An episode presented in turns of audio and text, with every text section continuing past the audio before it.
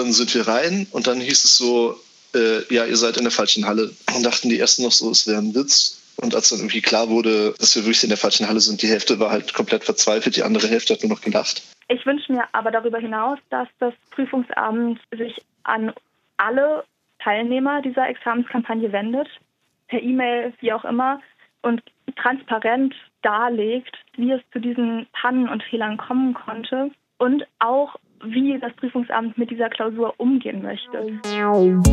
Die JustizreporterInnen, der ARD-Podcast direkt aus Karlsruhe. Wir sind dabei, damit ihr auf dem Stand bleibt. Hallo, heute mit Gigi Deppe und Melina Wassermann. Hi. Ihr habt vielleicht schon den Ärger in den Stimmen von Stefan und Lena gehört. Studierende, die eine Prüfung ablegen mussten, das juristische Staatsexamen.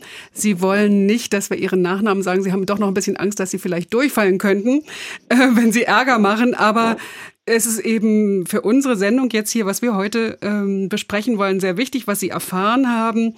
Sie haben in diesem Frühjahr ihr erstes juristisches Staatsexamen in Baden-Württemberg abgelegt und dabei ging so einiges schief. Was genau, das wollen wir heute hören. Prüfungspannen, das ist heute unser Thema. Ich spreche mit Milena Wassermann, die äh, selbst auch die Prüfung geschrieben hat. Also haben, wir haben eine Betroffene in der Redaktion. Und später lassen wir uns das Ganze nochmal einschätzen von jemandem, der sich mit solchen Examenspannen schon öfter mal beschäftigt hat. Peter Dietrich ist Jurist und arbeitet aktuell beim Prüfungsamt Berlin-Brandenburg. Jetzt, hallo. hallo, Herr Dietrich. Jetzt wollen wir aber erst mal klären, Milena, erzähl doch mal, was war denn da los beim Jura-Staatsexamen in diesem März? Ja, also ich hatte im März sechs Klausuren, davon drei im Zivilrecht, zwei im öffentlichen Recht, eine im Strafrecht. Und die habe ich dann geschrieben. Man muss sich das ja so vorstellen, man lernt da ja ein bis eineinhalb Jahre und dann ist man erstmal heillos froh, wenn es vorbei ist. Ne? Und ja, ich habe dann erstmal Pause gemacht, war zu Hause, habe mich entspannt. Zehn Tage später kam dann eine E-Mail in mein Postfach. Absender Justizprüfungsamt. Ich habe mir erstmal gar nichts dabei gedacht, als ich das aufgemacht habe. Du hast gedacht, das ist eine Formalie irgendwie. Ja? ja, ich konnte mir eigentlich gar nicht vorstellen, was die jetzt schon so kurz nach der Prüfung von mir wollten. Und na, dann stand da, treten Sie bitte zur Nachklausur an. Und äh, ja, da ist meine Welt erstmal kurz auseinandergebrochen sozusagen. Ähm, ich habe dann erst, also da stand was von Unregelmäßigkeiten und ich musste dann so ein bisschen nachforschen und es haben sich auch immer mehr Studierende vernetzt und irgendwann kam dann eben raus, dass in Konstanz im Prüfungsraum die Klausur des Strafrechts, die ja die letzte ist, schon vorher ausgeteilt wurde. Also quasi schon drei Tage früher, als wir eigentlich die Klausur im öffentlichen Recht schreiben sollten.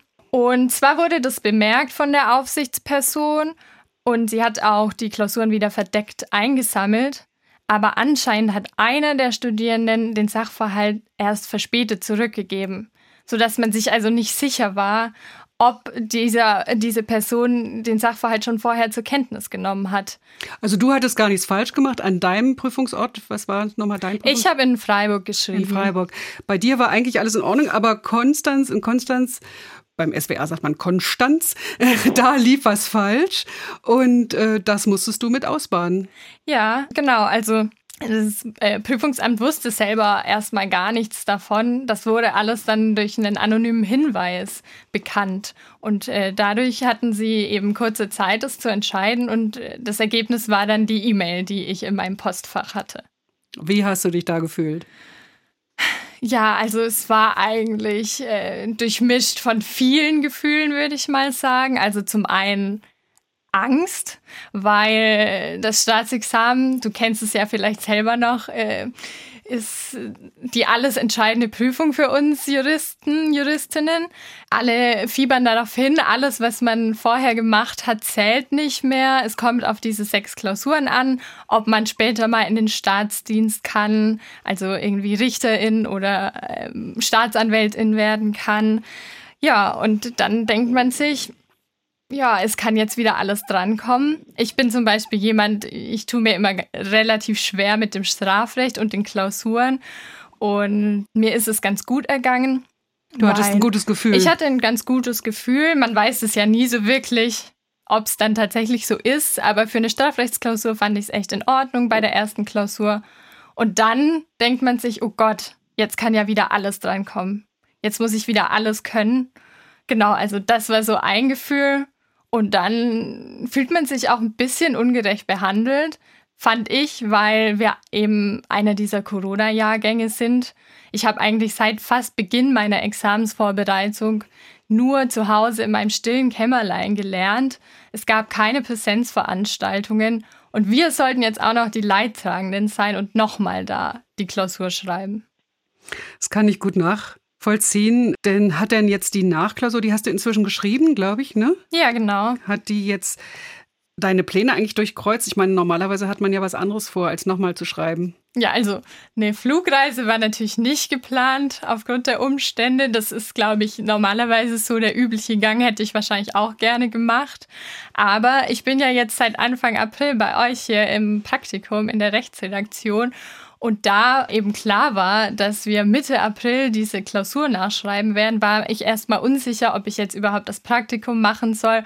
Aber dann dachte ich mir so, nee, also das lasse ich mir jetzt nicht nehmen. Das muss dann halt irgendwie so gehen. Bei uns geht es ja auch um juristische Fragen. Äh, vielleicht fühltest du dich gut vorbereitet oder war das eigentlich doch eine Zusatzbelastung? Ja, ich, alle sagen immer, naja, du kannst es ja schon. Du hast es ja bis zu diesem Zeitpunkt schon gelernt. Also kannst du es ja auch wieder abrufen, egal wann. Aber ich glaube, das ist eine falsche Vorstellung. Also es ist ja schon so, dass dieses Examen den Höhepunkt darstellt und dass man sich auch nur motivieren kann, weil man weiß, danach ist es immerhin geschrieben. Und ich glaube auch, dass man dann in dem Moment des Examens wirklich fähig ist, nochmal seine Bestleistungen abzurufen. Und danach ist so ein bisschen die Luft raus. Und das Gefühl hatte ich jetzt auch bei der Vorbereitung auf diese Wiederholungsklausur. Und dann kommt auch irgendwie noch die Angst dazu, ja, alle anderen haben ja jetzt mehr Zeit, können sich besser vorbereiten. Im Vergleich dazu könnte ich ja vielleicht unvorbereitet wirken. Aber du hast, glaube ich, schon gelernt hier, während du tagsüber bei uns beim Praktikum warst, hast du dann abends noch gelernt? Wie hast du das gemacht? Ja, ich habe mich meistens abends dann noch von acht bis zehn hingesetzt, ein paar Karteikarten wiederholt oder wenn ich ganz viel Lust hatte, dann noch morgens vor der Arbeit. Okay, das ist aber Einsatz. Ich habe ja schon von einigen Pannen bei Prüfungen mitbekommen. Also bei meinem eigenen Staatsexamen, ersten Staatsexamen war das so, dass der Prüfer ziemlich üble Scherze macht. Der Quatsch, nicht der Prüfer. Da machte der aufsichtsführende Jurist, ich weiß nicht, was das war, ob das ein Richter war, der machte ziemlich üble Scherze. Und äh, dann waren wir, fühlten wir uns wirklich so belästigt. Ich habe eine Dienstaufsichtsbeschwerde geschrieben, ja. Ich weiß zwar, dass das nichts bringt, aber ich dachte, ich muss mich irgendwie wehren, ja, weil das ist klar, der hat uns komplett durcheinander gebracht. Der war richtig zynisch, war der. Ja, also da ist man wirklich sehr empfindlich. Und äh, Pannen bei Prüfungen kommen ja immer wieder mal vor. In Bayern zum Beispiel hat ein Kurierfahrer den Briefkasten des Korrektors nicht finden können. Und dann landeten die Klausuren aus dem Staatsexamen in der Altpapiertonne. Also das ist auch wirklich eine dolle Panne. Äh, Peter Dietrich, äh, Sie sind ja noch mit uns verbunden. Sie haben das jetzt alles gehört. Sie sind vom Prüfungsamt in Berlin-Brandenburg und Richter am Verwaltungsgericht. Sie haben die juristischen Staatsexaminer selbst abgelegt. Jetzt sind Sie ja hier zu uns ins Gespräch eingeladen, damit Sie aus der Perspektive des Prüfungsamts berichten. Aber nehmen Sie doch mal die Perspektive der Prüflinge ein. Können Sie sich da erinnern an Ihre eigenen Klausuren? Sind da Pannen passiert? Fühlen Sie dann jetzt mit diesen Studierenden mit? Ja, also ich fühle äh, absolut mit, wenn ich das höre. Ich glaube, jeder, der die beiden juristischen Staatsexamina mal gemacht hat, der wird das sein Leben lang äh, nicht vergessen. Äh, gibt ja genügend Leute, die träumen davon noch lange. Das sind äh, durchaus, ähm, äh, Frau Wassermann hat das ja richtig beschrieben, Dinge wie ein Sportler. Man bereitet sich da wirklich auf einen Höhepunkt vor.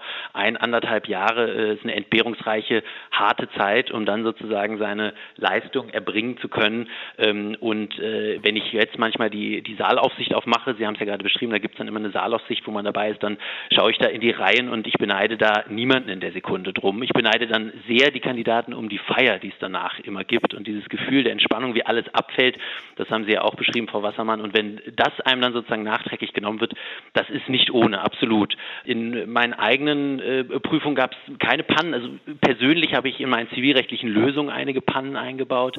Äh, daran erinnere ich mich, da konnte aber niemand was für. Ich weiß noch sehr gut, äh, die Kollegin, die neben mir saß im ersten Staatsexamen, da wird wird man ja gelost, die hat immer Knäckebrot mit Leberwurst gegessen. Oh je, sie Arme. Und ja, das war sowohl von der Geräusch als auch von der Geruchskulisse wirklich beeinträchtigend. Ähm, da kann aber das Prüfungsamt nichts für. Meine, meine Prüfungen liefen also wirklich gut. Das erste in Nordrhein-Westfalen, das zweite in Berlin. Das sind große, erfahrene Prüfungsämter. Aber jeder Jurist kennt so ein bisschen Geschichten. Also ein guter Freund von mir, da gab es beispielsweise einen Probealarm ähm, äh, während der Klausur und alle haben den Saal verlassen und die musste dann auch wiederholt werden und wurde auch hinten dran gehangen und hat damals, das waren auch noch nicht Corona-Zeiten, wo die Leute eigentlich dann reisen wollten, auch viele Pläne durchkreuzt. Ja, ähm, ähm also, also wie bei Frau wieder, Wassermann so ein bisschen. Mhm. Genau, wie Frau Wassermann beschrieben hat, ist ja, glaube ich, hier noch die glückliche Fügung fast, dass niemand so richtig weg konnte. Ähm, ich weiß gar nicht, was da sonst an Reisetätigkeit dann plötzlich wieder zurückgekommen wäre aus karibischen Gefilden. Ja. Wie schnell haben Sie denn von den Pannen in Baden-Württemberg erfahren und was geht denn da so einem als Kollege aus Sicht des Prüfungsamts durch den Kopf? Ich habe tatsächlich aus der äh, juristischen Presse sozusagen davon erfahren. Ähm, da gab es eine Meldung über, über die Plattform LTO. Ähm, und äh, ja, also alles andere als sozusagen niemals Spott und Häme, sondern äh, auch Mitgefühl sozusagen als Mitprüfungsämtler. Denn man weiß, das sind ganz stark formalisierte Prozesse. Und wenn da irgendwas schief geht und ein Rädchen plötzlich nicht mehr greift, dann kann das extreme Folgewirkungen haben, so wie das hier auch der Fall war. Man fühlte also mit mit den Kollegen aus, aus Baden-Württemberg, ähm, die ich als extrem kompetent und gewissenhaft kennengelernt habe in der Zusammenarbeit. Und man fühlt natürlich auch mit den Studierenden mit und selber hinterfragt man sich sofort gedanklich, ähm, okay, könnte das bei uns passieren? Sind bei uns alle Mechanismen äh, eingeschaltet, dass wir da die Fehlerquote möglichst weit ähm, reduzieren? Und man ist natürlich froh für jeden Durchgang, äh, bei dem einem sowas nicht passiert selber. Das ist klar. Ja.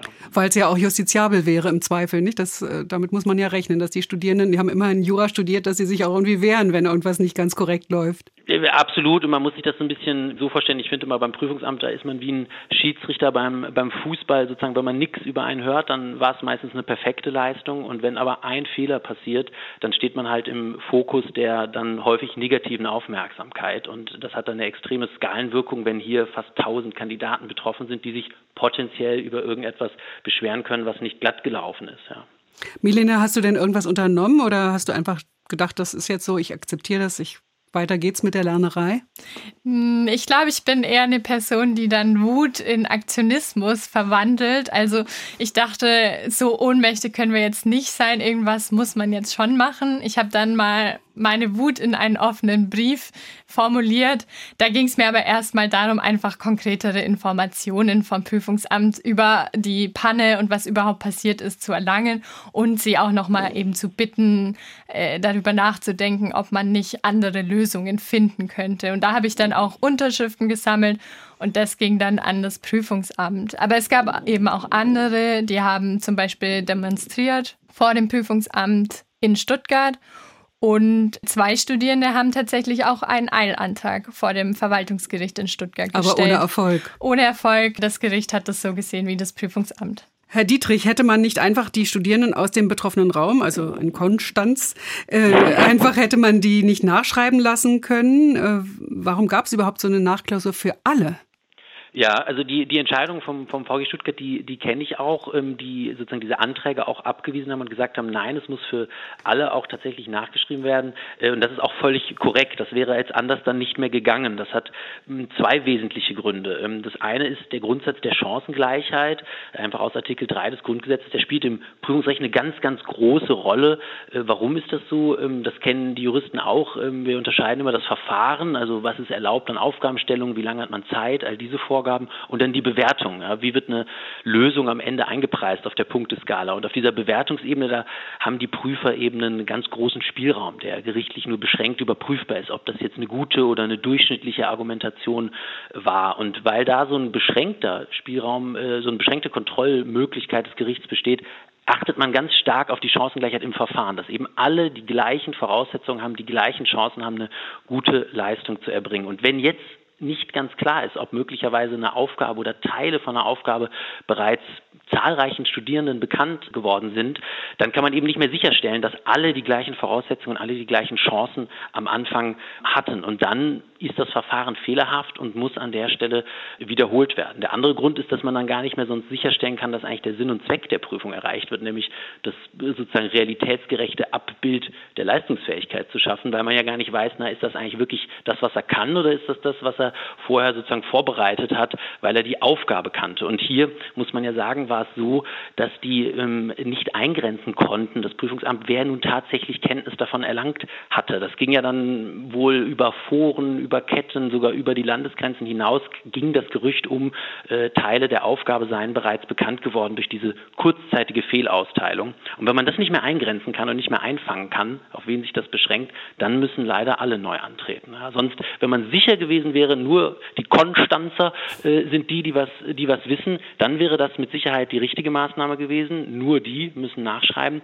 Aber das lässt sich ja in Zeiten von äh, sozialen Netzwerken und WhatsApp-Chatgruppen und ähnlichem ähm, gar nicht mehr einfangen, wenn so ein Gerücht sozusagen einmal in der Welt ist. Oder hier war es ja kein Gerücht mehr, sondern es waren ja wohl Fakten, die in die Welt gelangt sind. 871 Leute mussten in Baden-Württemberg neu schreiben.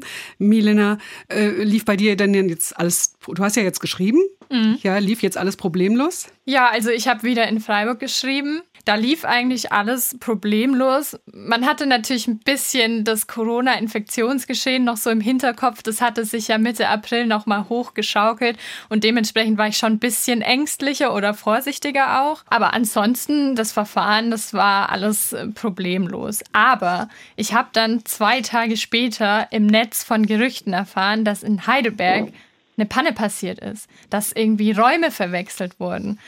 Und deswegen habe ich mit Lena gesprochen, die in Heidelberg geschrieben hat und die mir erzählt hat, was ihr passiert ist. Ich bin relativ spät in die Halle rein und hatte dann schon gesehen, dass es eher unruhig war und dass viele meine Kommilitonen mit der Aufsicht diskutiert haben. Aber verstanden habe ich davon nichts.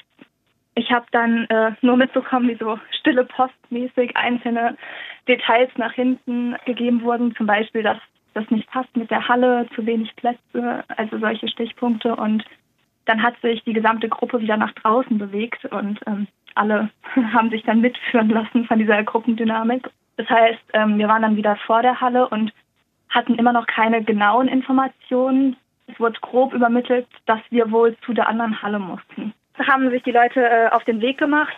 Es war Nieselwetter. Äh, wir waren ja auch alle schwer beladen. Wir hatten ja zwei äh, Gesetze dabei. Und laut Google Maps war die andere Halle ungefähr 20 Gehminuten entfernt und auch den Berg auf, was schon mal ein bisschen Unsicherheit hervorgerufen hat, da wir alle nicht genau wussten, ob wir wirklich alle zu der anderen Halle mussten.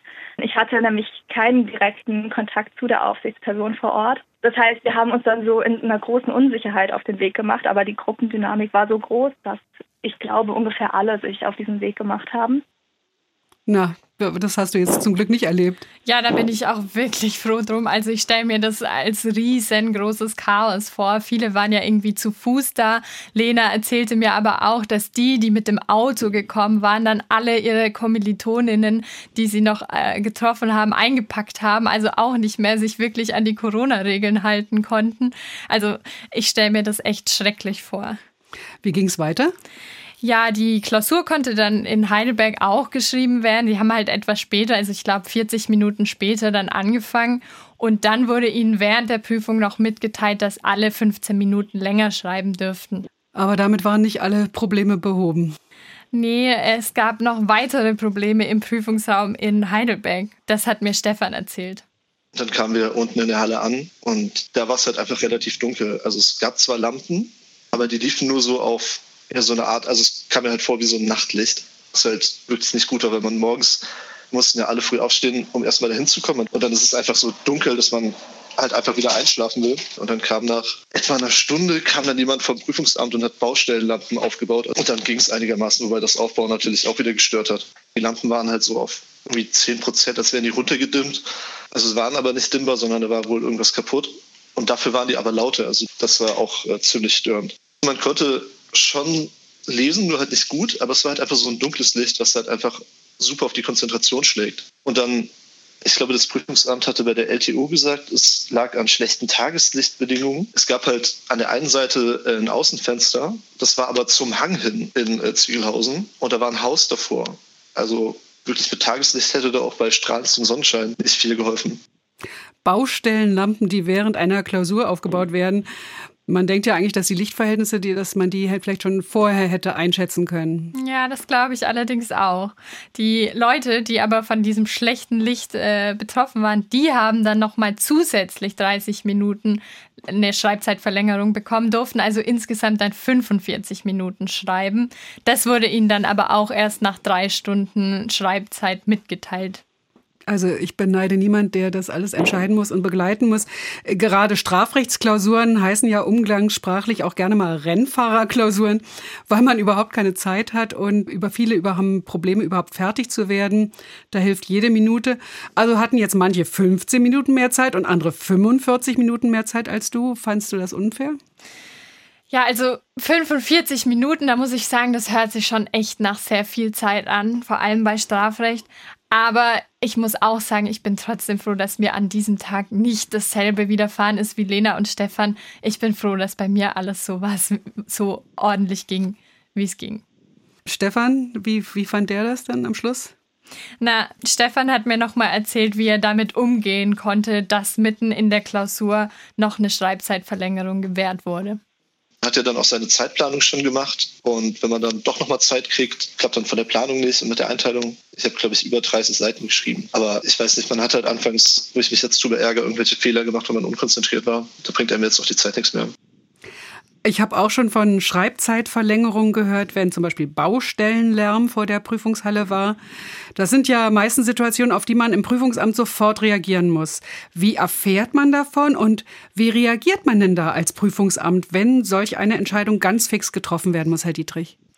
Äh, genau, das muss fix gehen. Es kommt ein bisschen darauf an, was für, einen, was für eine Störungsquelle das sozusagen ist. Es gibt natürlich so ganz offensichtliche Dinge. Wenn jetzt der Presslufthammer außen vor der Halle ansetzt, dann sind das Dinge, die das Prüfungsamt, die wir natürlich von Amts wegen sozusagen sofort aufgreifen und bewerten. Ist das etwas, was jetzt die Konzentration tatsächlich so erheblich beeinträchtigt, dass die Chancengleichheit, wir haben darüber gesprochen, jetzt gegenüber diesen Kandidaten nicht mehr gewahrt ist, um dann einzupreisen, ähm, was gibt das an Schreibzeitverlängerung. Es gibt dann andere Dinge, von denen muss man sozusagen erfahren von dem Prüfling, weil es nicht so offensichtliche Dinge sind, sondern weil es dann eher sozusagen subjektive Empfindlichkeiten sind. Dazu gehören auch Dinge wie Temperatur beispielsweise. Immer wieder wird dann in den Sommerkampagnen gesagt, es sei zu heiß, in Winterkampagnen kann es auch mal zu kalt sein. Sie haben ja gesagt, es sind sehr empfindliche, sehr nervöse Kandidaten, das ist völlig nachvollziehbar. So sind dann auch die Empfindlichkeiten unterschiedlich und entweder kriegt man es als Prüfungsamt also mit, weil einfach weil es draußen donnert äh, durch den Presslufthammer, oder es wird einem eben zugetragen, jemand kommt nach vorne und sagt, das Licht ist aber so schlecht. Und dann muss schnell gehandelt werden. Ähm, äh, das äh, findet hier in Berlin etwa so statt, dass da immer die Saalaufsicht, das ist ein Volljurist, meistens ein abgeordneter Richter, ähm, Kontakt aufnimmt mit dem äh, Prüfungsamt sozusagen ähm, hier in der Senatsverwaltung. Da sitzt der Präsident, da sitzt ein Grundsatzreferent zum Prüfungsrecht und die bewerten die Situation, um zu schauen, gibt es A eine Schreibzeitverlängerung und dann B, wie lang ist die? Das ist manchmal auch nicht so einfach. Bei Baulärm hat das Bundesverwaltungsgericht mal gesagt, tatsächlich die Zeit des erheblichen Lärms. Da kann man das sozusagen eigentlich mit der Stoppuhr stoppen, wenn man so möchte.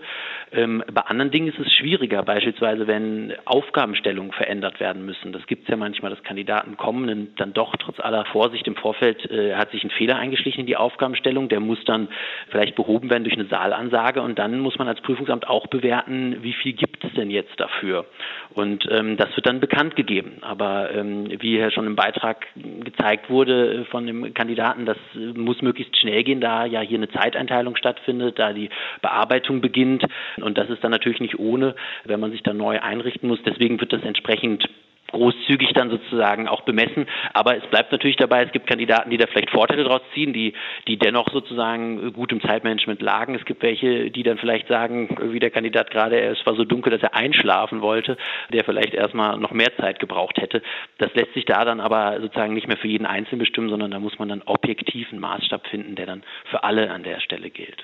Kommt schon mal vor, dass vielleicht sogar noch eine dritte Klausur geschrieben werden muss?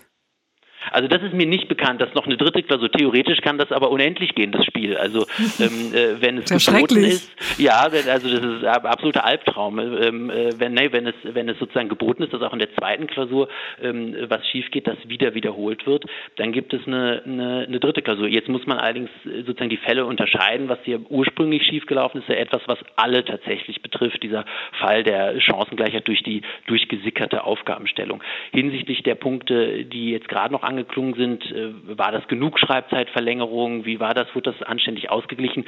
Da müsste erstens auch gerügt worden sein von den Prüflingen, dass das äh, nicht äh, hinreichend sozusagen kompensiert wurde. Da kann man jetzt nicht das Ergebnis abwarten und sagen, ach, äh, waren jetzt doch nur fünf Punkte, jetzt melde ich mich mal beim Gericht und sage, das war alles nicht genug, sondern das muss man als Prüfling, da hat man eine Rügeobliegenheit sozusagen gegenüber der Prüfungsbehörde schon in der Prüfungssituation anmerken, dass das nicht reicht, dass das nicht korrekt ist, um sich sozusagen das Recht vorzubehalten, die Klausur noch anzugreifen. Also das wird jetzt nicht mehr dieser Fehler, den wir gerade besprochen haben, der wird nicht dazu führen, dass dass die Klausur insgesamt wiederholt werden muss. Wenn, dann könnten einzelne Prüflinge, die es rechtzeitig gerügt haben, hier nochmal eine Wiederholung für sich dann persönlich erreichen. Das würde aber voraussetzen, dass das hier wirklich nicht hinreichend kompensiert wurde.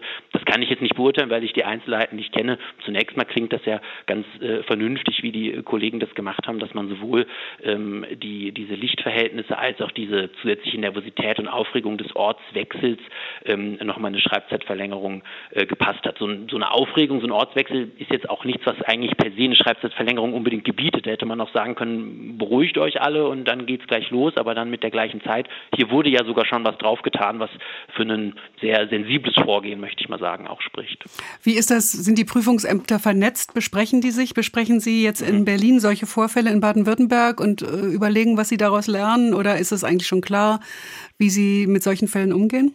Also wir, die Prüfungsämter sind eng vernetzt. Das gilt sowohl für die Aufgabenstellung, was für Aufgaben stellt man, äh, schriftliche, mündliche, als auch für solche prüfungsrechtlichen Fragen, die ganz äh, vielgestaltig auftreten. Wie geht man auch mit Dingen um wie Nachteilsausgleich, Studierende, die vielleicht äh, bestimmte Behinderungen haben, wie kann man dies ausgleichen? Da tauscht man sich sehr eng aus zwischen den Prüfungsämtern, besteht ein guter Austausch.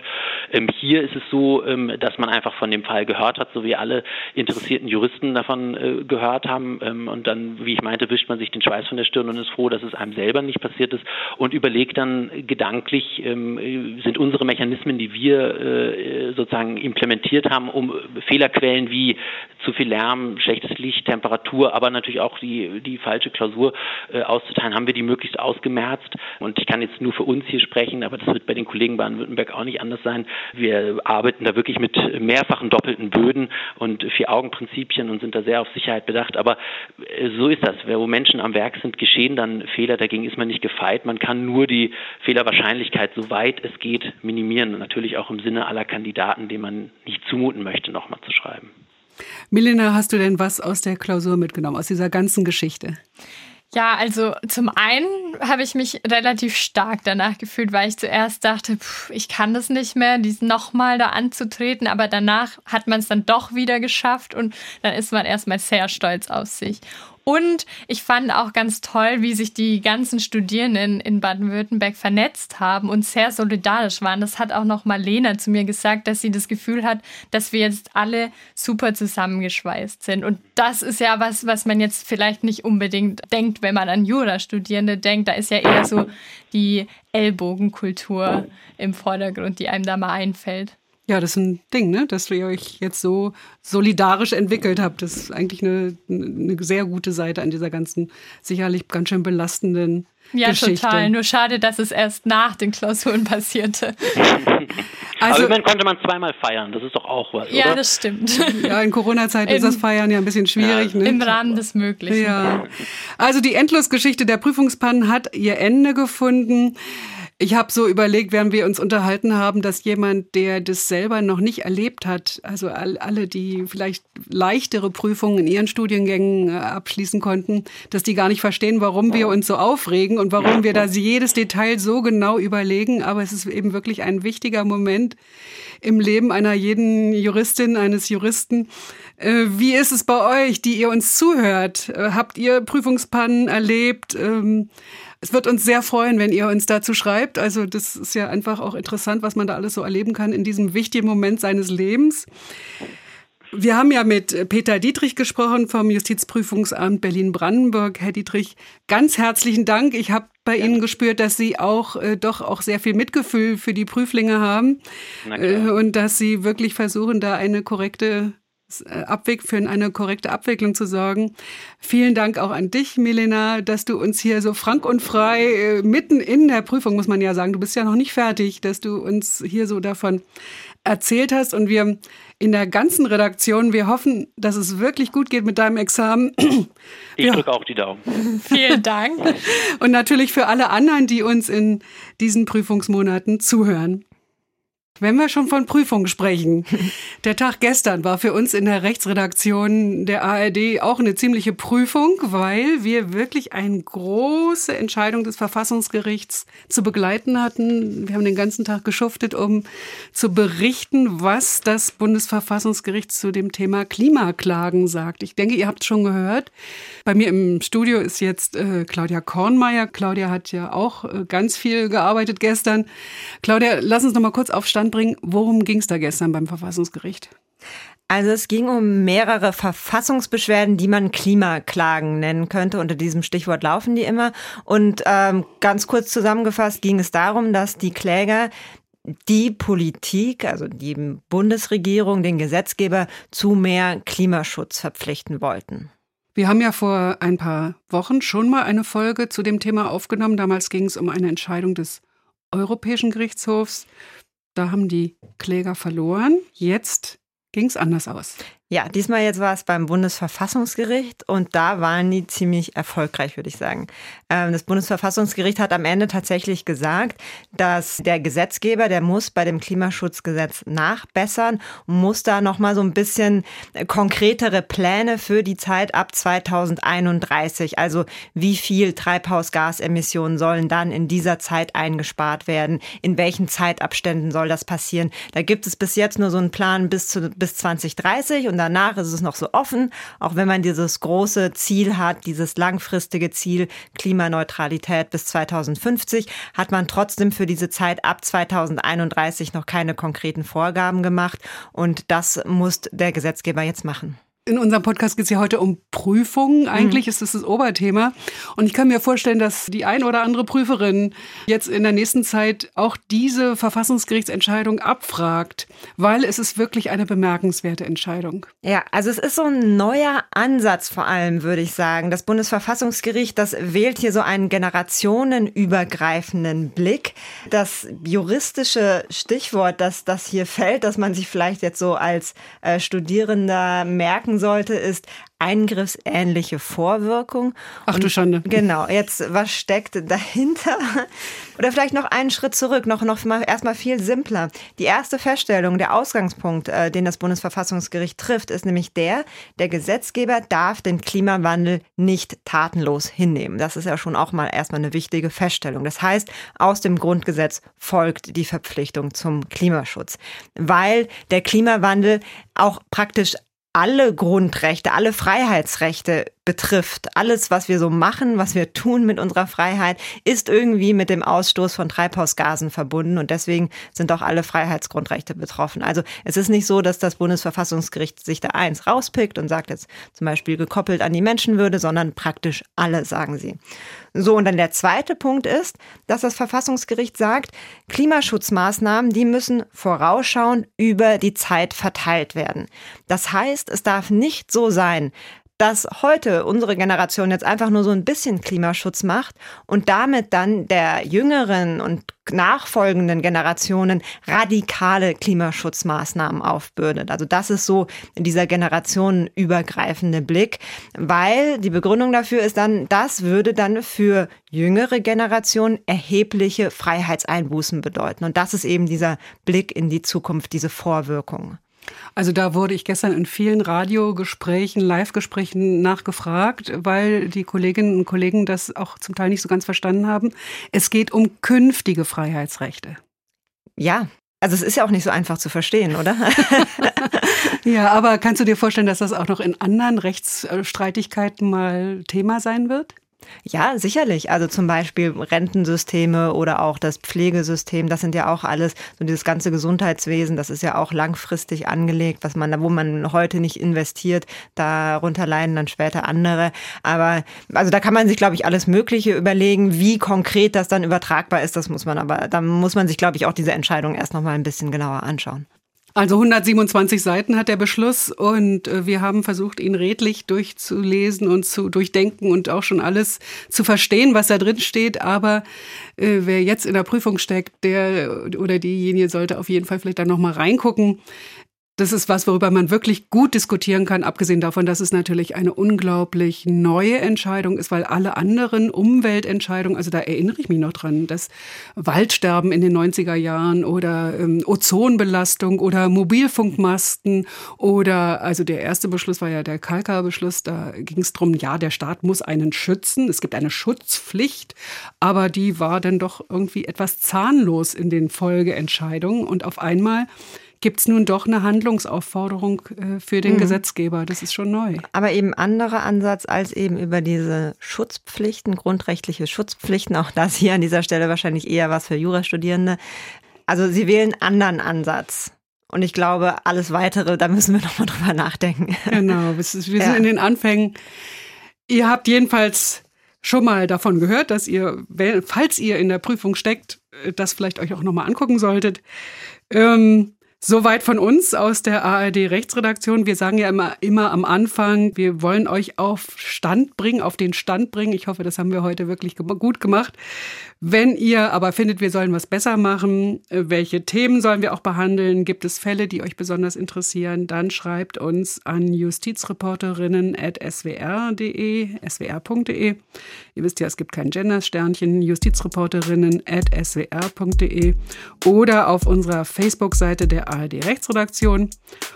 Und in diesem Podcast war Melina Wassermann, die nicht mehr im Studio sitzt, sondern es war auch noch dabei Claudia Kornmeier. Ja, hallo und ich verabschiede mich. Ich heiße Gigi Deppe.